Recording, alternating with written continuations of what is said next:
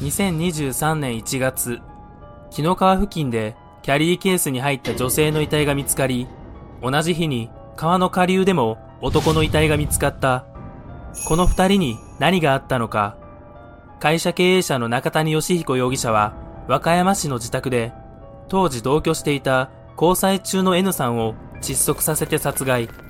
遺体を切断してレンガと共に二つのキャリーケースに入れ水中に沈めようとした。ではなぜ男も川で発見されたのか。防犯カメラの映像から真相が判明。車で紀の川に訪れた中谷容疑者は、橋からキャリーケースを落としたが、川には落ちず、橋の土台部分に落ちてしまったため、泳いで回収に向かった。